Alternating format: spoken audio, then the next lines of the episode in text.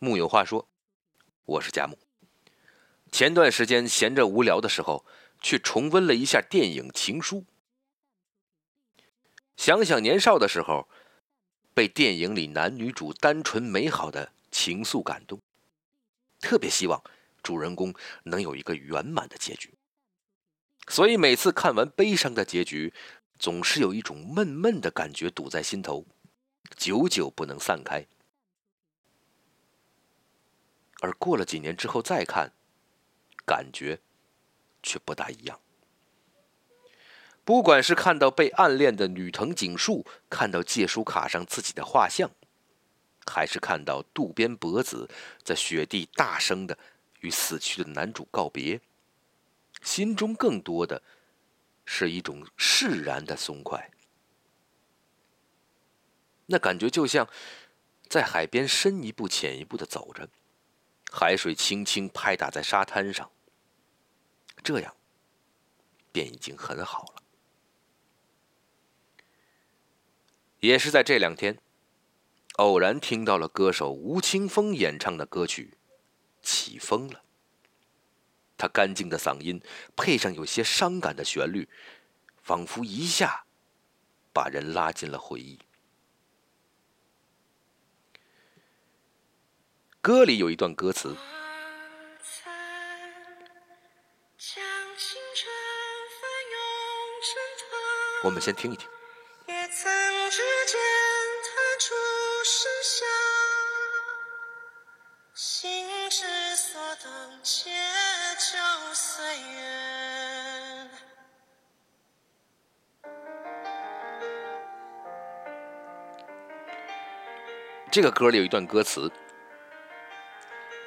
从前初识这世界，万般流连。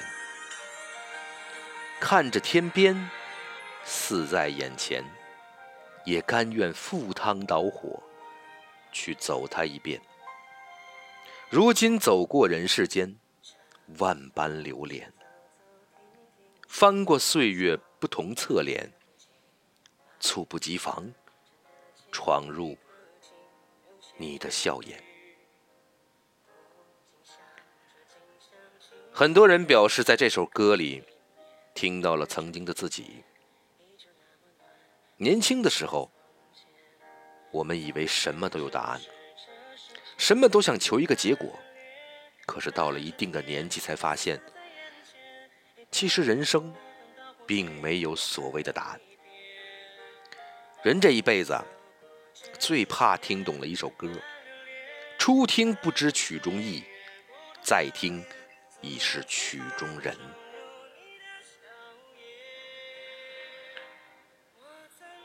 沈从文在《湘行散记》里写道：“我行过许多地方的桥，看过许多次数的云，喝过许多种类的酒，却只爱过一个正当最好年龄的人。”前两天，在综艺节目里。歌手华晨宇动情地回忆自己大学时候的女朋友，他们两个人是在大学的时候认识的。那时的华晨宇还并未出名，年少时的恋爱往往单纯美好。两个人在同一个乐队，一起玩音乐，闲时呢，一起在江边散步。后来因为性格原因，两个人分手了。在节目里，华晨宇的朋友回忆，分手之后，有一次华晨宇回到武汉，想见一见前女友，于是让同学将前女友约了出来。但是华晨宇没有上前与她见面，因为不想打扰他接下来的研究生考试。他只是在车上望着她，从她出现，再到她消失在巷子口。故事最终，华晨宇在节目中对前女友说了一段话。他说：“我也不知道你现在结婚没结婚，有没有孩子。我不是个特别会讲话的人。我想告诉你，我现在过得挺好的。希望你能够遇见一个适合你的人。希望你的爸爸妈妈还是那么健康，我们各自彼此安好。他说的这段话，让我想起了《再见金华站》里的一段话。某天，你无端想起一个人，他曾让你对明天有所期许，但是却完全没有出现在你的明天里。每个人的生命里，都应该有过那样的一个人，他教会了你一些东西，最后。却消失在了你的生命里。曾经看到过这样一个问题：放弃一个喜欢的人是什么感觉？有人在评论里说，就像一把火烧了你住了很久的房子，你看着那些残骸和土灰的绝望，你知道那是你的家，但是你已经回不去了。时间会流逝。所以，时间带来离别，因此时间会给人们留下遗憾。什么是遗憾？张小娴曾说：“我以为爱情可以填满人生的遗憾，然而制造更多遗憾的，偏偏是爱情本身。”《神雕侠侣》里，一个名叫郭襄的女子，风陵渡口初相遇，一见杨过。误终生。此后一生，郭襄都沉浸在十六岁那年的感情里，念念不忘，终身未嫁。四十一岁大彻大悟，出家为尼，可是为第一个弟子取的法号却是风铃师太。遗憾还是《天龙八部》里乔峰与阿朱，塞上牛羊空许诺。人无影，月已明。